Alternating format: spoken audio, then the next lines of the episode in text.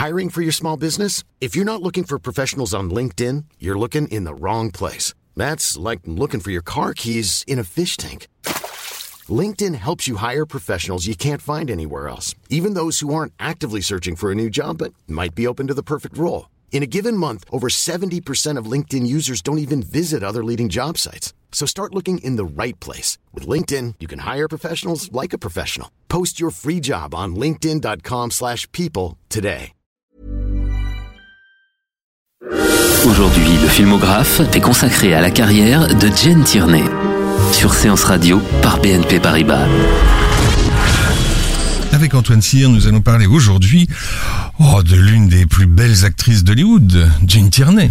Oui, on peut même dire qu'elle était incontournable à la fin des années 40. Jean Tierney, c'était une très très jolie femme qui associait des traits fins et une allure plutôt aristocratique à des pommettes saillantes et une bouche sensuelle. Il se dégageait d'elle une atmosphère de mystère qui lui permettait de jouer des rôles assez divers, souvent des femmes doubles qui révèlent une nature profonde différente de ce que les apparences laissent imaginer. Elle était née en 1920, fille d'un agent d'assurance de Brooklyn, était d'origine irlandaise et elle avait marqué dès son plus jeune âge une attirance pour les arts et plus particulièrement pour la, la poésie. Et sa maman était prof de gym. Exactement. Le maintien, oui. Ça, enfin, le maintien, Ah, ça tout aide. à fait. Et alors, elle visite un jour avec sa famille les studios de la Warner, et là, le regard du réalisateur Anatole Litvak se pose sur elle, et il lui dit Mademoiselle, vous devriez faire du cinéma. Dès le lendemain, elle tourne un bout d'essai. Après quelques premiers films, ce n'est finalement ni à la Warner, ni même au cinéma qu'elle va connaître ses premiers succès, mais au théâtre, à Broadway. Euh, et alors là, ses premiers succès au théâtre lui valent d'être bien vite rappelé par Hollywood, et plus particulièrement par le légendaire Daryl F. Zanuck, le patron de la Fox, où elle allait faire toute sa carrière. Et alors Gene Tierney raconte dans ses mémoires que Zanuck la, la voit un soir dans une pièce à Broadway, il charge aussitôt un de ses assistants de, de, de la recruter. Et puis là ensuite, Zanuck finit la soirée dans une boîte de nuit à la mode, et là il est subjugué par une jeune femme qui danse, et il dit à son assistant, allez, laissez tomber, laisse tomber la fille du théâtre, c'est celle-là qu'il nous faut. Seulement, la jeune femme qu'il venait de voir sur la piste de danse, c'était toujours Jean Tierney. Et donc le fait qu'il ne l'ait pas reconnue montre finalement la, la capacité de cette actrice à avoir plusieurs visages. Vous avez évoqué les mémoires de Jane Tierney. Elles sont intitulées, euh, évidemment, Mademoiselle, vous devriez faire du cinéma, cette phrase que lui avait dite euh, Anatole Litvak. Et, et disponible chez Ramsay, sans doute disponible encore. Oui, Ouais. tout à fait, Alors, ceci euh, explique finalement les difficultés que Jean Tierney avait elle-même à cerner sa propre identité, hein, ce caractère un peu double, et qui l'entraînèrent dans les années 50 dans la dépression, aux frontières de la folie, mettant quasiment un terme à sa carrière. Alors après, bon, elle devait retrouver un, certain équilibre de vie, mais elle a vraiment passé une période très très difficile suite à, ces troubles euh, psychiques. Alors il y avait des signes avant-coureurs, mais ces, ces troubles se sont vraiment déclarés après qu'elle ait subi deux coups du sort très différents. D'une part, la naissance d'une enfant sourde et lourdement euh, handicapée mentale, et puis alors En 1943. voilà. Et puis, d'autre part, la fin de son histoire d'amour avec un jeune homme plein d'avenir du nom de John Fitzgerald Kennedy. Elle avait rencontré Kennedy alors que son mariage avec euh, Oleg Cassini, le père de son enfant, battait déjà de l'aile. C'était pendant le tournage de Dragon Week, le château du dragon de Mankiewicz. Euh, alors que le, réalisateur lui demandait de tourner son regard vers la caméra, ses yeux rencontrèrent ceux d'un jeune visiteur en uniforme qui lui inspirèrent un amour qui ne devait jamais la quitter tout à fait. Et ce jeune homme, c'était Kennedy. Et là va commencer une idylle tout à fait publique, rien à voir avec ce qui s'est passé ensuite avec Marilyn, puisque Kennedy était alors célibataire et que Jean Tierney était plus ou moins séparé ou en train de se séparer de son premier mari. Ils s'aimaient beaucoup et en plus leur compréhension était favorisée par une espèce de proximité culturelle qui résultait des origines irlandaises communes à leurs deux familles. Et pourtant, un jour, au restaurant, Kennedy, qui était déjà en route pour la, la carrière politique que l'on sait, annonce à Jean Tierney qu'il ne pourra pas l'épouser, sans doute parce que sa famille considérait le mariage avec une femme divorcée comme un obstacle au grand destin politique qui lui était promis. Et elle avouera avoir voté pour Richard Nixon en 1960 et pas pour Kennedy. Pour pas Kennedy, Et voilà. pourtant, c'est lui Voilà. qui a passé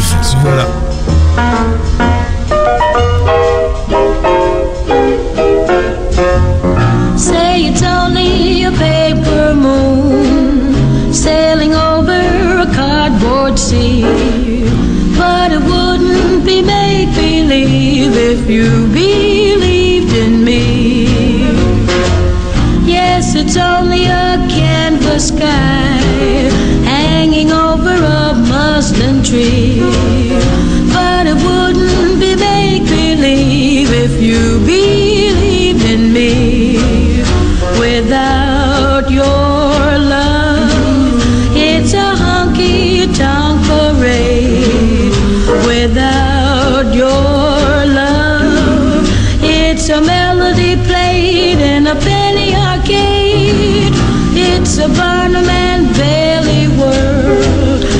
Just as phony as it can be.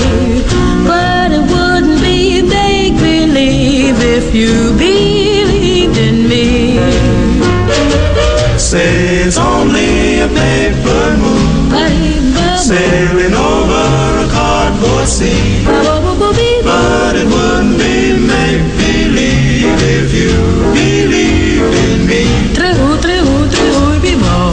Yes, it's only a canvas sky hanging over a muslin tree. But it wouldn't be make believe if you believed in me.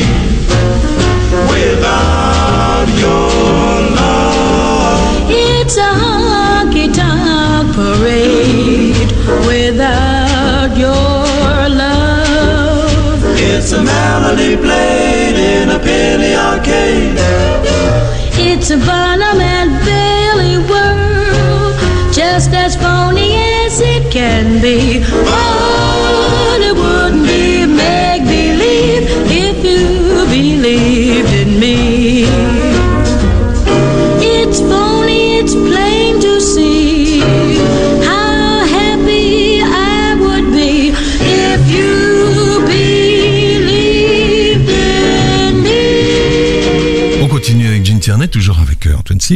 Alors, si la vie personnelle de Gene Tierney a connu des moments de naufrage, sa carrière cinématographique comporte, étalée sur à peu près une quinzaine d'années, plusieurs chefs-d'œuvre qui doivent tous énormément à sa personnalité à la fois magnétique et insaisissable. Alors, je vous propose de, passer en revue les, les films légendaires qu'elle a tournés à partir de 1941. Après avoir euh, tourné en 1940 dans un film de Fritz Lang, Le Retour de Frank James, euh, et un autre de John Ford, La Route du tabac, excusez du peu. Alors de ces films, euh, il est resté certaines choses. Fritz Lang lui a appris à tenir fermée sa bouche très sensuelle lorsqu'elle ne parlait pas, pour être quand même un petit peu moins provocante. Et puis John Ford lui a donné un rôle de fille de la campagne, souillon et déluré, qui lui a permis de comprendre qu'elle pouvait sortir des rôles bon chic, bon genre, auxquels la destinait son maintien élégant. L'un des premiers films dont elle va être la vedette, Jean Tierney, ce sera Belle Star de Irving Cummins en 1941, le récit romancé de la vie d'une célèbre hors-la-loi du Far West, mais franchement, c'est pas dans le western que Jean Tierney va forger sa légende. Jane Russell a repris le rôle de Belle Star dans euh, la, La femme au revolver, dix ans plus tard, d'Alan Douane. Voilà, qui est un film qui a plus marqué d'ailleurs. Absolument. Alors, le premier rôle qui aura vraiment contribué à la légende de Jean Tierney, c'est celui qu'elle joue en 1941 dans Shanghai Chester de Joseph von Sternberg. Alors Sternberg, bien sûr, c'est l'homme qui entre 1929 et 1935 a réalisé la plupart des films ayant façonné le mythe de Marlène Dietrich. Et avec Shanghai Gesture, euh, Sternberg tente un film assez différent de ceux de son cycle Marlène Dietrich. En ce sens qu'il y a cette fois-ci une, une multitude de personnages, et puis alors surtout un fabuleux décor de casino en forme de gigantesque fosse, qui est une vraie euh, allégorie des enfers, qui est vraiment le, le- le- une espèce de cœur d'épicentre de ce film. D'ailleurs, il recevra une nomination aux Oscars pour les décors. Ouais, c'est un décor euh, fabuleux. Et donc finalement, tout ça importe dans le film sans doute plus que ne l'est sa jeune première. Pourtant très très belle euh, Jean Tierney, peut-être aussi parce qu'elle est en concurrence avec une autre actrice, Una Munson, qui va malheureusement mourir assez jeune et qui incarne ici Jean Sling, la diabolique patronne du casino et qui va s'avérer dans le film être la mère de Jean Tierney. Alors qu'elles ont 10 ans d'écart. Voilà, oui tout à fait. Et, et si on ne re- se remet pas bien en tête Ona Munson, c'est celle qui joue la, la, la, la tenancière de bordel, enfin la, la femme un peu légère que, que fréquente euh, Clark Gable dans Autant dans autant le vent. Voilà. Alors, Donc, euh, ce qu'on peut quand même dire de ce film, c'est que malgré l'originalité des décors, malgré la poésie du Shanghai interlope créé par Sternberg, c'est un film dont l'écriture cinématographique est franchement celle d'un film du cinéma d'avant-guerre. Et donc, Jean Tierney, elle est filmée d'une manière très statique qui met en valeur beaucoup plus sa beauté que réellement ses qualités d'actrice. Alors, reste que Shanghai Gesture nous offre justement un plaisir rare, celui de voir cette magnifique actrice en vampe un peu d'un autre âge dans un film qui semble sorti d'une époque différente du reste de sa filmographie. On peut en dire autant du, du film suivant? Non, il est quand même euh, moins désuet. C'est Le ciel peut attendre, réalisé lui aussi par un très grand metteur en scène euh, venu d'Allemagne, Ernst Lubitsch. C'est un film à la fois très charmant et un tout petit peu osé parce qu'il nous raconte l'histoire d'un homme qui a beaucoup péché durant sa vie et qui, après sa mort, se présente sans hésiter à la porte de l'enfer. Alors là, il arrive, il tombe sur le diable qui est un peu débordé, qui a pas encore étudié son dossier et c'est finalement le défunt interprété par Don Amitch qui doit lui raconter lui-même l'histoire de sa vie. Mais finalement, au vu de ce récit, euh, que pourtant un petit peu corsé, le diable refuse l'entrée des enfers à Don Amitch et lui dit Allez, monsieur, montez là-haut. Votre direction, euh, c'est le paradis. Et donc, évidemment, c'est au paradis qu'il va retrouver la femme de sa vie, à qui pourtant il a fait bien des infidélités, mais apparemment elle l'attend euh, patiemment au ciel depuis quelques années déjà. Et donc cette femme, c'est bien sûr Jean Tierney, euh, qu'on voit donc pendant tout ce film, qui est en fait un très long flashback et qui joue certainement là l'un des personnages les moins tourmentés de sa carrière. Et dans un des derniers films de Lubitsch, puisqu'il va mourir 4 ans plus tard.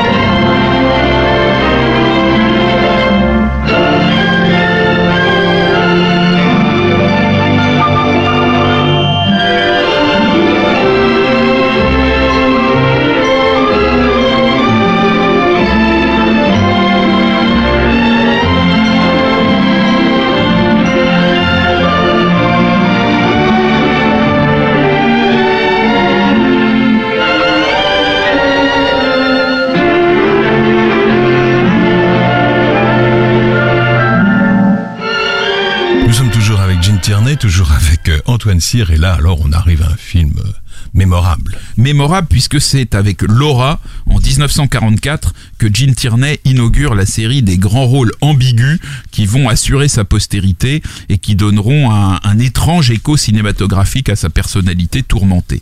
Laura, c'est un film d'Otto Preminger dans lequel Gene Tierney joue une femme que l'on croit morte et qui ressurgit pourtant à l'improviste au milieu du film. Alors, puisqu'elle n'est pas la victime, euh, qui est une femme euh, qui a été assassinée euh, à coups de carabine dans le visage, qui ont donc rendu le cadavre méconnaissable, elle devient d'un seul coup suspecte. Seulement, il y a un policier qui enquête sur le meurtre, qui est interprété par Dana Andrews, et qui est tombé amoureux de Laura au moment où on la croyait encore morte. Et en fait, s'il en est tombé amoureux, c'est parce qu'il a été fasciné par un portrait d'elle qui trône au milieu du salon, une pièce où évidemment il se rend fréquemment à la recherche d'indices pour faire avancer l'enquête. Alors l'instant où Dana Andrews, qui est perdue dans ses pensées, voit surgir Jean Tierney, qui rentre d'un séjour à la campagne et qui semble ignorer que tout le monde la croit morte, c'est vraiment une scène exceptionnelle. Jamais l'ambiguïté d'un personnage n'aura été poussée au point de le faire passer en un instant du statut de victime d'un meurtre à celui de suspect d'un assassinat. Mais évidemment, Dana Andrews va avoir à cœur de montrer que cette femme, qui est finalement vivante et dont il était déjà amoureux quand il la croyait morte, n'est pas davantage la meurtrière qu'elle n'était la victime. Alors, aux côtés des, des deux acteurs principaux, je voudrais dire que dans ce film, on trouve un acteur que j'adore, qui est Clifton Webb. C'est un acteur de théâtre qui était alors quinquagénaire et que Preminger eut la bonne idée de solliciter pour jouer le rôle de Waldo Lidecker, un écrivain qui est amoureux de Laura, qui va s'avérer d'ailleurs être au cœur du drame. Et donc c'était un homme délicat, ambigu, qui contribue aux côtés de la magnifique Jean Tierney et du toujours efficace Dana Andrews au succès de ce classique majeur du film noir qu'est Laura. Et dont la musique, évidemment, est restée inoubliable, signée David Raxi.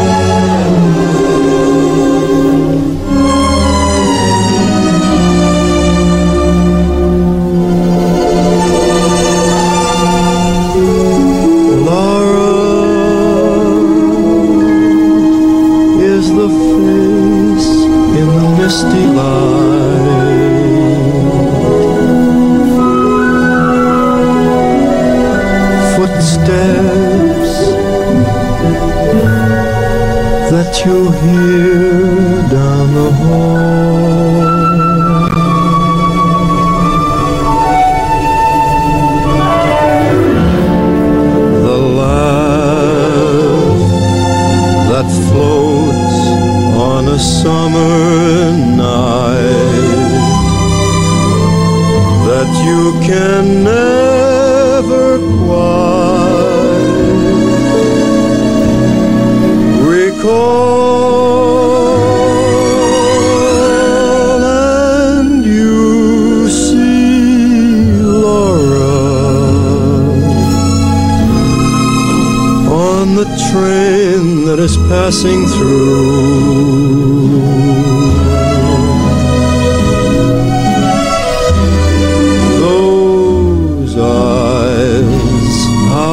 Familiar they seem.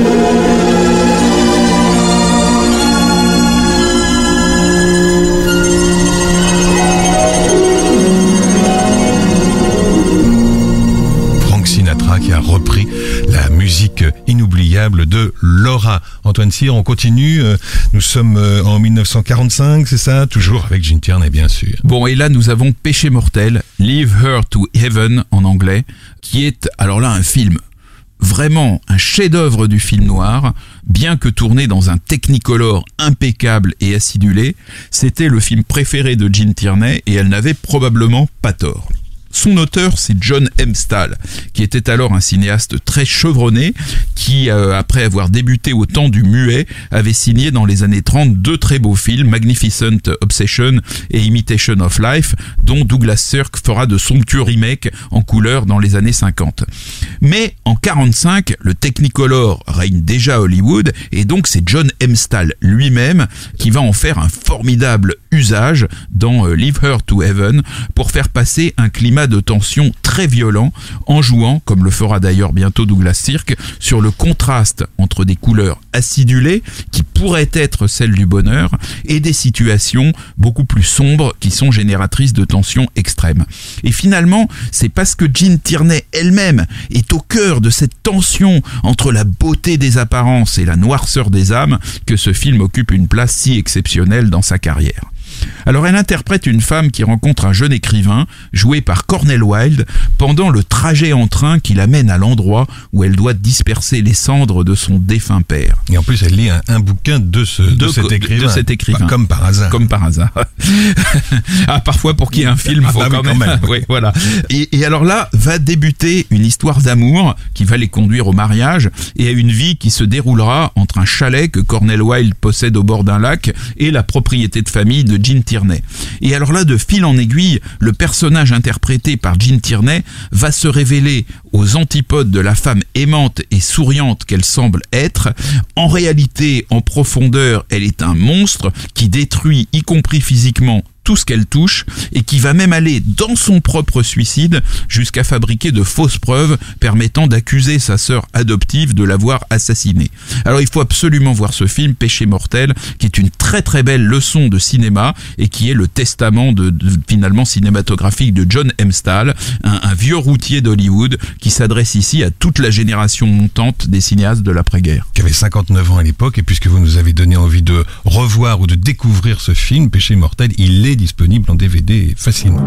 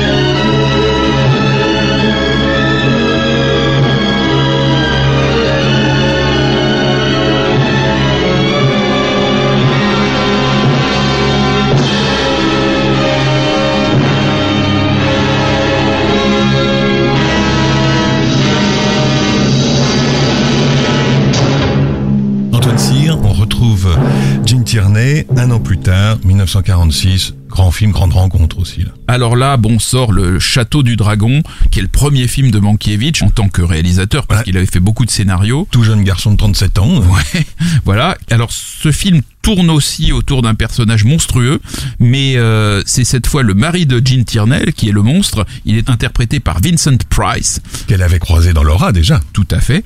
Et donc cet époux euh, s'avère être une sorte de tyran psychotique qui a assassiné sa première épouse, euh, qui est un propriétaire terrien persuadé qu'il possède un droit de vie et de mort sur les êtres, tout comme il possède son domaine de Dragonwick, euh, qui est la demeure de sa famille depuis 200 ans. Et qui est le titre de la version originale. Absolument. Alors, euh, donc Vincent Price aurait bien fait subir à Jean Tierney, sa seconde épouse, le même sort que celui qu'il a fait subir à la première. Mais euh, dans ce village, il y a un médecin qui est interprété par Glenn Langan et qui va finir par démasquer l'horrible monstre de Marie. Donc dans ce film, c'est pas le personnage de Jean Tierney qui est ambigu, mais sa situation d'épouse supposée heureuse d'un grand propriétaire terrien. Euh, à la fin du film, alors que son monstre de mari est mort et enterré, elle quitte Dragonwick en se souvenant des mises en garde de sa mère qui lui avait dit on n'épouse pas un rêve pour la dissuader de se marier avec le trouble Vincent Price. N'écoute jamais assez sa maman. Exactement. Alors cette phrase on n'épouse pas un rêve est comme un écho à un autre film de Mankiewicz qui est sorti en 1947, toujours avec Gene Tierney bien sûr, qui est Le fantôme de Madame Muir. Très grand film, c'est encore un film qui se déroule dans une demeure mystérieuse, au bord de la mer cette fois, mais alors l'ambiance est quand même beaucoup moins effrayante que celle du château du dragon, malgré la présence d'un fantôme interprété par Rex Harrison. Gene Tierney y joue une femme qui vient de perdre son mari et qui part s'installer dans un cottage en bord de mer contre l'avis de sa belle-mère et de sa belle-sœur qui voudraient la voir continuer à mener la vie rangée qui était la sienne aux côtés de son défunt mari. Euh, alors elle arrive dans sa nouvelle vie et là elle va rencontrer deux hommes. L'un est le fantôme du capitaine Daniel Craig, un homme qui a vécu toute une vie d'aventure, de tempête, et l'autre est Miles Fairley, un gentleman de chair et d'os, interprété par George Sanders. Alors le, le fantôme va finir par disparaître de la vie de Madame Muir pour lui permettre de vivre un amour dans la vie réelle avec Miles Fairley, qui est interprété par l'excellent euh, George Sanders. Le toujours excellent George Toujours Sanders. excellent Faut George. Sanders avec beaucoup de, de distinctions, mais c'est là que surgit l'épouse légitime de Miles Fairley qui explique gentiment à Madame Muir que son mari est un incurable romantique euh, qui propose régulièrement à des femmes de partager sa vie alors qu'il est déjà euh, marié. Alors du coup évidemment Madame Muir euh, alias Jean Tierney aimerait bien rattraper le fantôme mais il est trop tard et il ne la rejoindra que longtemps après au moment où elle rendra son dernier souffle. Ce film c'est une parabole douce amère sur le rêve et la réalité mais c'est un film dans lequel finalement Jean Tierney affronte les caprices de la vie et de l'amour d'une manière presque apaisée. Je ne sais pas si j'ai l'autorisation pour ceux qui ont raté les épisodes précédents de relancer euh, la carrière d'un livre formidable, Les Mémoires d'une fripouille de George Sanders, introuvable, mais je sais pas, essayer de le trouver quand même. Voilà.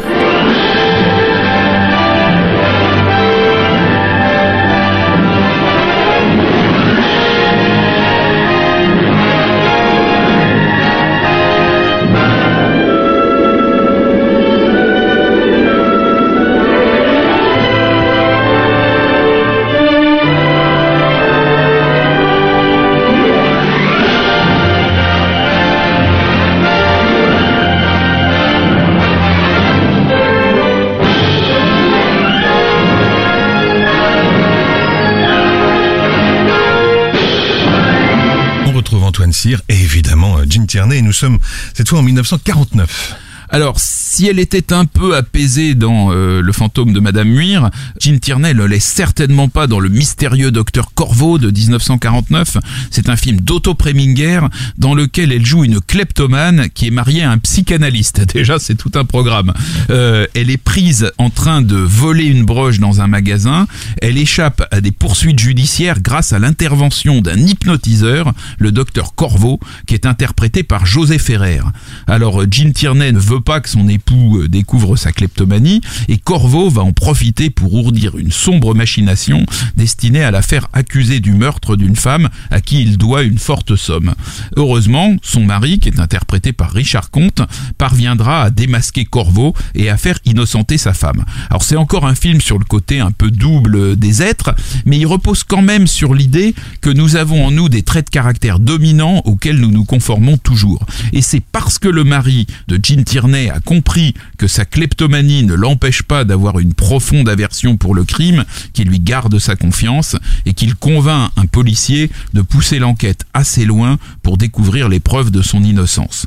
Et, et ce mari avait déjà joué avec euh, Jean Tierney dans Une cloche pour Adano. Vous connaissez ce western? Ah non, Une cloche pour Adano, Henry King, oublié de presque tous. bah oui, en tout Voilà. cas de moi. Ça se passe en Sicile, en face d'un deuxième guerre mondiale. C'est assez étonnant. Jean Tierney, Richard Comte ou Conti, enfin, s'y retrouvaient déjà.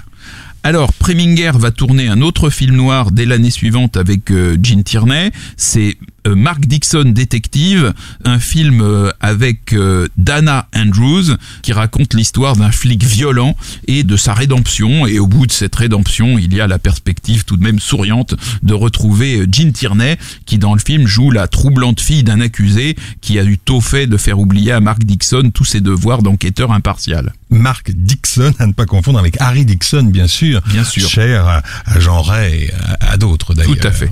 Le personnage de Mark Dixon est ici nettement plus sombre que celui Voilà, de, plus de- violent, plus sombre et Voilà. moins finaux. Exactement. Alors, parmi les films que tourne Gene Tierney pendant les années 40, moi j'ai un faible pour Le fil du rasoir, qui est tiré d'un roman de Somerset Maugham, d'un très très beau roman de Somerset Maugham. C'est un film d'Edmund Golding qui raconte la vie d'un idéaliste qui est interprété par Tyrone Power. Donc cet idéaliste tourne le dos à la société prospère et égoïste qui pourtant lui tend les bras. Et alors l'incarnation de ce matérialisme qu'il fuit, les combinaisons aussi de la vie, c'est une femme qui est interprétée par Jean Tierney. Et alors Jean Tierney tente par tous les moyens de l'attirer à lui et pousse même à retomber dans l'alcoolisme une femme que Tyrone Power avait sortie de ce vice et qu'il devait euh, épouser. Donc Jean Tierney est parfaite en garce dans ce film. Tyrone Power est beaucoup moins convaincant en baba cool avant l'heure qui part se ressourcer dans un ashram en Inde, mais on retrouve par contre dans ce film l'excellent Clifton Webb qui avait déjà contribué au succès de Laura. Et j'ai découvert qu'en 84, il y avait eu un remake du Fil du Rasoir avec Bill Murray dans le rôle de Tyrone Power.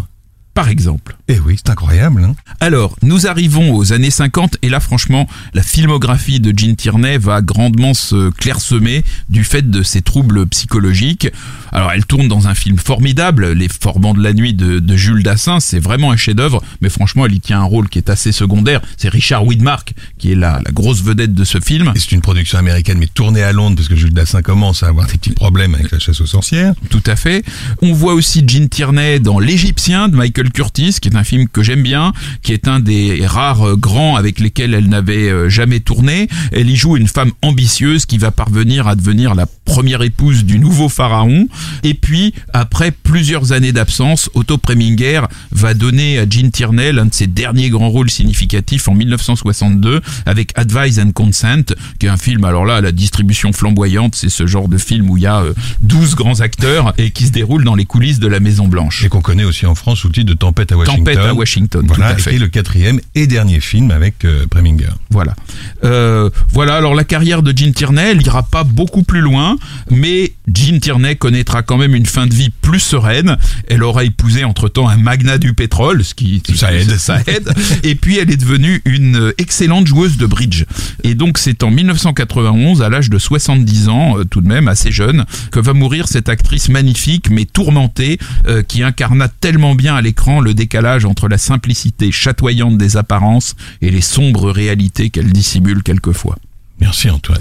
Le filmographe vous a été présenté par Antoine Cyr et Laurent Bourdon sur Séance Radio par BNP Paribas.